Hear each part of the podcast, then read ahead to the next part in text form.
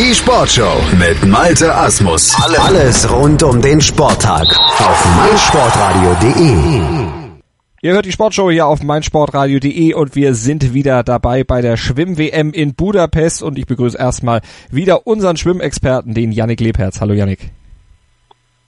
Hallo zusammen.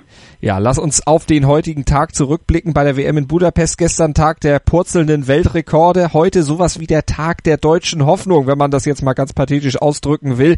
Die Ausgangslage des DSV, die ist ja schon schwierig. Äh, die Mannschaft ist mit dem Rumpfteam in Ungarn dabei, alles im Umbruch und die ersten Wettkampftage, das habt ihr ja auch hier bei meinsportradio.de hören können, so ein bisschen eher ernüchternd verlaufen. Heute sollte sich das Blatt wenden, denn es gab zwei Finals mit deutscher Beteiligung. Lass uns mal auf das erste Finale Finale blicken auf die 800 Meter Freistil der Männer, Yannick. Da war Florian Wellbrock, der hatte sich qualifiziert mit einer guten Zeit. Am Ende sprang ein siebter Platz bei raus. 7,52, 27. Wie bist du mit seiner Zeit zufrieden?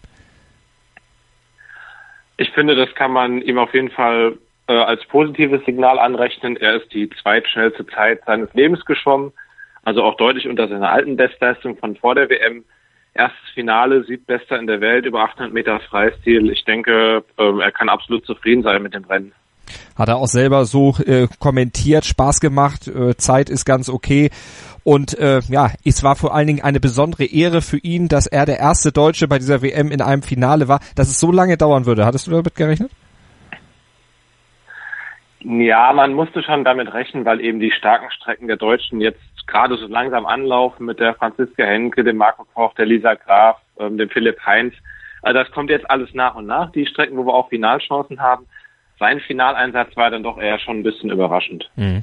Und es war eine großartige Zeit, die vor allen Dingen auch der Sieger geschwommen ist. Gabriele Detti, der Italiener, der hat sich durchgesetzt in 47, 77. Das waren ja fast zwölf, über, fast zwölf Sekunden schneller als der Deutsche auf Platz sieben. Und vor allen Dingen, das war ein neuer Europarekord. Ja, ähm, freut mich total für ihn, dass er auch mal gewonnen hat, weil er so ein bisschen immer im Schatten stand von dem Gregorio Paltrineri. Aber er ist das Rennen erstmal offensiv angegangen, dann dachte man so ein bisschen, uh, jetzt fällt er zurück, jetzt äh, kann er nicht mehr, aber dann hat er ja einen Schlussspurt angesetzt, der war ja vom Allerfeinsten und ähm, hat dann wirklich wieder nochmal was gut gemacht und als erster angeschlagen, dann doch relativ deutlich mit einer knappen Sekunde. Ja, 96 Hundertstel waren es vor Wojciech Wojdak, dem Polen, der dritte Gregorio Paltrinieri, den du eben schon angesprochen hast, also ein teaminternes Duell, der zweite Italiener auf Bronze. Ja, was bedeutet das dann auch für Gabriele selber? Außer, dass er eben jetzt diese ja, Durchstrecke mal überwunden hat. Ja, also das heißt Durchstrecke. Er war schon öfter auch äh, auf dem Podium bei, bei Weltmeisterschaften. Ähm, wie gesagt, immer so ein bisschen im Schatten von dem Paltrineri. Mhm. Und ich denke, das wird jetzt auch darauf hindeuten, dass die 1500, die diese Woche noch anstehen, auch ein ganz, ganz enges Rennen werden, weil äh, Paltrinieri war da eigentlich immer der ungeschlagene König, aber jetzt scheint da wirklich so ein bisschen Konkurrenz aus dem eigenen Stall noch heranzuwachsen. Also das ist dann auch für die Italiener so ein kleiner Push vielleicht insgesamt, wenn du, wo du gerade von ungeschlagen gesprochen hast, dann müssen wir vielleicht auf die 200 Meter Freistil bei den Damen mal gucken, denn Katie Ledecky, die Weltrekordlerin und Rekordweltmeisterin aus den A USA, die ist erstmals in einem WM-Finale entthront worden. Ja, man kann es eigentlich gar nicht fassen, oder? Also elf Rennen bisher, die sie in einem WM-Finale geschwommen ist und jedes einzelne davon gewonnen. Man könnte meinen, man hätte heute bei ihr auch so ein klein wenig äh, eine Enttäuschung aus dem Gesicht rauslesen können, was dann aus ihrer Sicht natürlich verständlich ist, aber was sie irgendwie auch nur ein bisschen menschlich macht, mhm. weil ähm, es muss auch irgendwann mal wieder anders ausgehen. Also es macht ja auch einen Schwimmsport aus, dass es viele verschiedene Sieger gibt und äh, die Eintönigkeit zumindest auf den 200 Freistil ist jetzt so ein bisschen mal wieder überwunden. Zwölfmal war sie Weltmeisterin. Die 13. Goldmedaille in Folge war ihr nicht vergönnt. Die verflixte 13 könnte man fast sagen. Aber da hat Federica Pellegrini zugeschlagen, also wieder eine Italienerin. Ja, was hat sie letztlich besser gemacht als Ledecky in diesem Rennen? Sie hat quasi 150 Meter gelauert und hat dann zu ihrem unnachahmlichen Endspurt angesetzt, der sie schon auch 2009 und 2011 mal zur Weltmeisterin gekrönt hat. Also jetzt nach äh, sechs Jahren Pause wieder diese Strecke zu gewinnen, es zeigt einfach, über was für eine lange Zeitspanne wir hier auch reden mit der Federica Pellegrini, die nächstes Jahr auch, glaube ich, 30 schon wird. Also selten, dass in dem Alter die Damen noch wirklich so erfolgreich sind auf den Mittel- und Langstrecken. Was macht vor allen Dingen äh, oder welche körperliche Konstitution braucht man für die 200 Meter? Was muss da besonders ausgeprägt sein? Dass du eben auch sagst, äh, ab einem gewissen Alter ist das dann schon sehr selten. Ja, da treffen eigentlich viele Komponenten aufeinander. Zum einen natürlich die, der Ausdauerfaktor, aber zum anderen eben auch der Faktor Kraft. Und wenn man jetzt Pellegrini so gerade im letzten Jahr ein bisschen beobachtet hat, auch was sie so über die sozialen Netzwerke teilt, ist einfach, dass sie ähm, immens über die Kraft auch noch zugelegt hat, also ganz viel Wert auf ähm, Krafttraining gelegt hat und da immer auch Videos gezeigt hat, wie sie sich verbessert hat. Also sie hat da scheinbar im, im späten Schwimmeralter nochmal eine neue Herangehensweise gefunden. Also, und das hat sich ausgezahlt. Dritte wurde die Australierin Emma McKean. Die war zeitgleich mit Ledecky, also die zwei Silbermedaillen gab's. Ja, genau. Und auch die dritte, also die sozusagen die viertplatzierte, die Russin Veronika Popp, war nur 800 hinter den beiden zeitgleichen Zweiten. Also da, ähm, ja, Pellegrini ist am Ende vorbeigeschoben und die anderen drei haben sich versucht, noch irgendwie dann ins Ziel zu retten und sind dann fast alle gleich auf gewesen. Also es war wirklich ein spannendes Rennen zum Einstieg des heutigen Abends.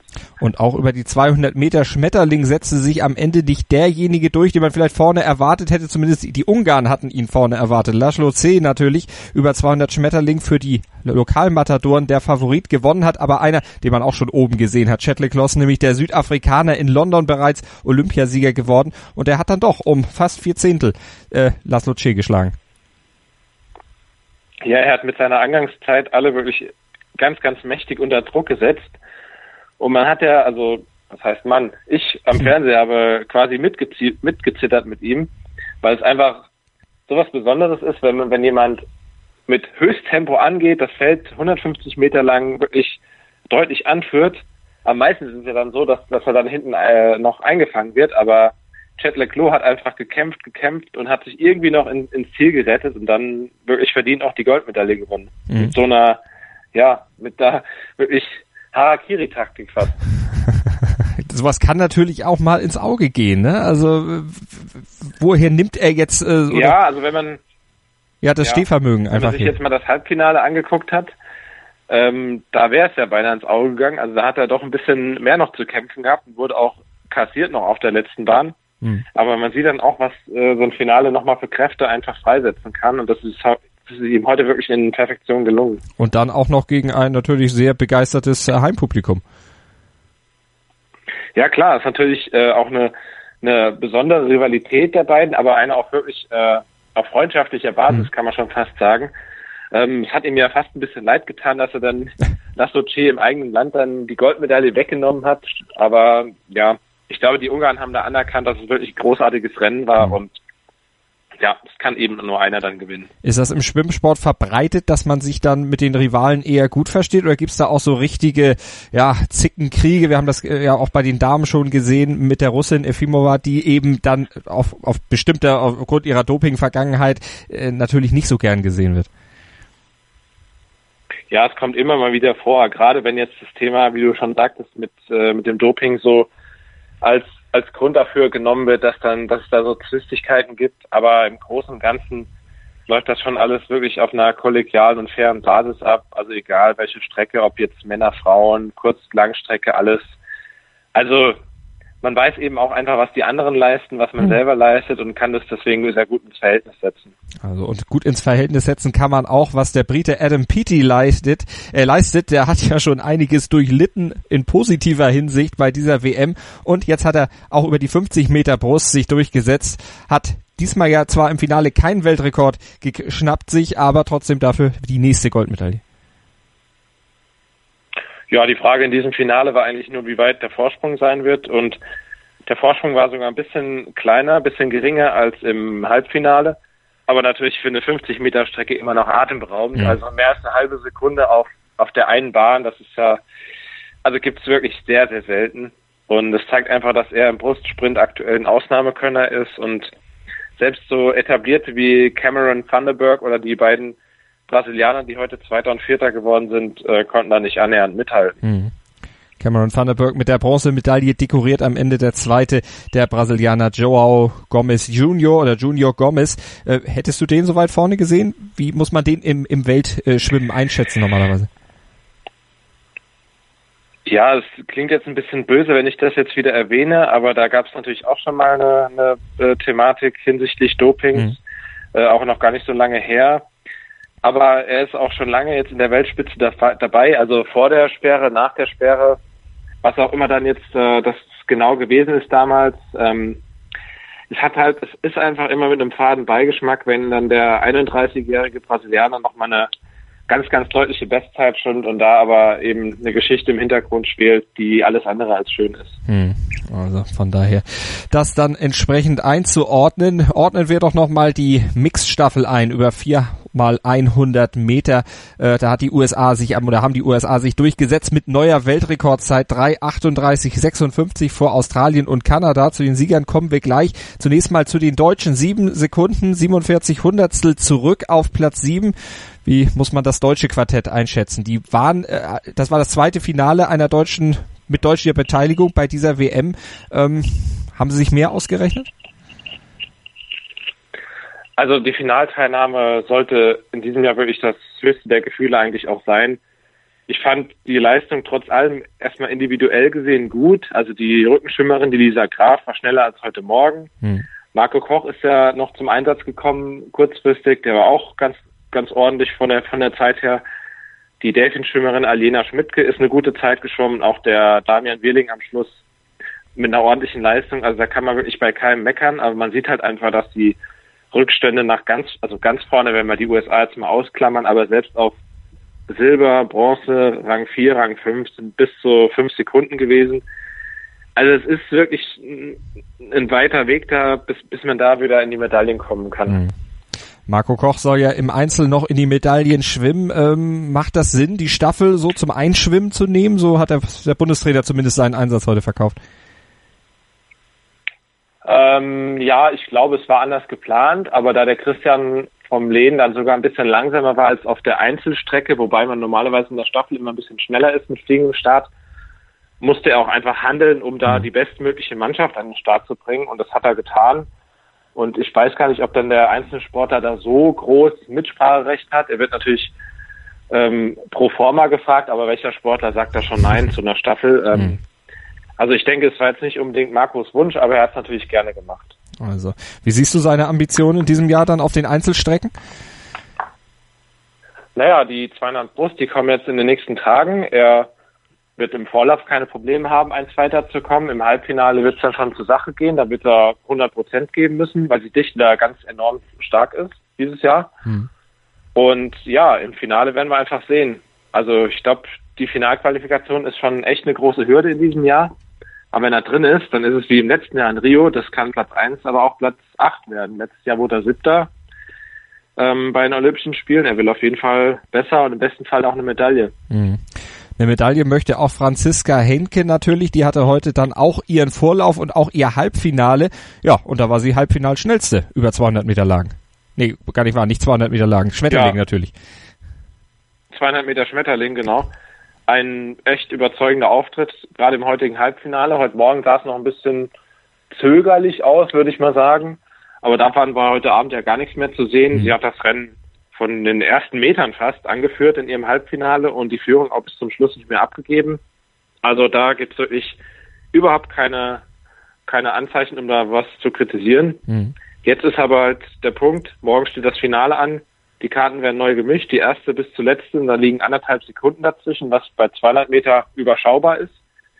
Also wird ein harter Kampf werden für Franzi. Hm. Die allerdings als Weltranglisten-Erste natürlich in dieses Finale geht, dann auch noch mit der besten Zeit im Halbfinale. Also sind die Erwartungen natürlich groß, aber du hast es gesagt, da kann noch viel passieren. Ähm, ihr Teamkollege Philipp Heinz, 200 Meter Lagen, deshalb kam ich eben drauf. Das war seine äh, Strecke, die er heute geschwommen ist, genau, ebenfalls ja. Weltranglisten-Erste, aber heute im Halbfinale am Ende nur Sechster. Ja, das nur Sechster muss man auch ein bisschen in Anführungszeichen setzen. Philipp ist seine drittschnellste Zeit aller Zeiten geschwommen. Ist ja auch schon mal aller Ehren wert mhm. in einem WM-Halbfinale. Die Spitze ist auch auf dieser Strecke überraschend weit äh, zusammengerückt auf einmal. Also sind viele neue, ja, neue Schwimmer, die einfach aufgetaucht sind. Der Schweizer ist Schweizer Rekord geschwommen, der Brite ist britischen Rekord geschwommen. Ähm, der Amerikaner persönliche Bestleistung, klar, Kosuke Hagino als Vize-Olympiasieger war sowieso da vorne zu erwarten. Aber auch da anderthalb Sekunden oder knapp zwei Sekunden von, von eins bis acht. Äh, Philipp eher im hinteren Teil noch. Hm. Ja, er muss morgen auf den ersten 100 Metern auf jeden Fall ruhig bleiben, weil viele da sein werden, die schneller angehen als er. Hm. Also da muss er mal sehen, er wird nicht als erster anschlagen bei 100 Metern morgen, muss dann einfach auf seine Stärken im Brustschwimmen und gerade im Kraulschwimmen hinten raus vertrauen. Ja, wenn dann alles, wenn wirklich alles zusammenkommt, kann das eine Medaille werden morgen. Also drücken wir die Daumen und dann hören wir uns morgen Abend wieder und besprechen dann hoffentlich Medaillen aus deutscher Sicht, aber mit guten Platzierungen und wenn die Jungs und Mädels ihr Bestes gegeben haben und gute Leistungen abgeliefert haben, dann sind wir von unserer Sicht natürlich auch zufrieden, aber vor allen Dingen müssen die Sportler selbstverständlich mit sich selbst zufrieden sein. Janik, das Wasser im Budapester Schwimmstadion, wie würdest du das beurteilen? Äh, man sagt ja immer schnelles Wasser, langsames Wasser. Jetzt sind einige Weltrekorde gefallen, von daher eher schnelles Wasser? Ja, auf jeden Fall. Also da zeigen die Ergebnisse relativ klar, dass es ein gutes Becken ist, dass den Sportlern da nicht nur im Hauptschwimmbecken, sondern auch äh, außenrum sehr gute Bedingungen geboten werden. Ansonsten wären solche Top-Leistungen überhaupt gar nicht möglich. Weil mich heute mal jemand gefragt hat, wie kommt es eigentlich, dass es gute und sch schlechte Becken gibt, schnelle und langsame Becken? Was macht ein gutes, schnelles Becken aus aus deiner Sicht? Ja, das ist äh, so die Frage da entzweien sich sogar äh, Leute, die sonst ziemlich häufig einer Meinung sind, weil der eine hat es gern wärmer, der andere kälter. Ähm, manchmal ist auch die, die Höhe, also wie hoch der Startblock über der Wasserkante ist, also die, die weit springen wollen, die ein bisschen kürzer springen wollen, mhm. für die ist es da von unterschiedlicher Wertigkeit. Also die, die Temperatur in der Halle und alles. Also ich glaube, das reine Wasser ist jetzt nie groß anders, aber eher so die ganzen Faktoren drumherum. Ob es in der Halle aus den Ecken ein bisschen zieht, ob es ganz warm ist. Also da hat jeder so seine Präferenzen. Bist du lieber in der Halle oder bei einer Freilichtveranstaltung geschwommen? Ich muss sagen, ich bin sehr gerne draußen in der Sonne geschwommen. Also ich mag es generell eher wärmer. Also ich von mir aus 2009 in Rom waren es 40 Grad Außentemperatur ja. und also ich fand das super. Aber klar, es gibt auch welche, die sind lieber bei 20 Grad in der klimatisierten Halle und bringen da ihre Top-Leistungen. Ich bin gerne ein Freibadschwimmer. Also dann werden wir in den nächsten Tagen natürlich weiter berichten hier über die Schwimm-BM in Budapest hier auf meinsportradio.de. Vielen Dank an unseren Experten, Yannick Lebherz. Yannick, vielen Dank. Sehr gerne auch für heute. Die Porsche European Open live auf meinsportradio.de. Vom 27. bis 30. Juli berichtet meinsportradio.de live von der Golfanlage Green Eagle bei Hamburg. Malte Asmus von Nur Golf bietet dir umfangreiche Hintergrundberichte, Interviews direkt vom Grün und natürlich den Live-Kommentar vom Turnier. Sei dabei, wenn Patrick Reed, Jimmy Walker und Co. an den Abschlag gehen. Die Porsche European Open live auf meinsportradio.de.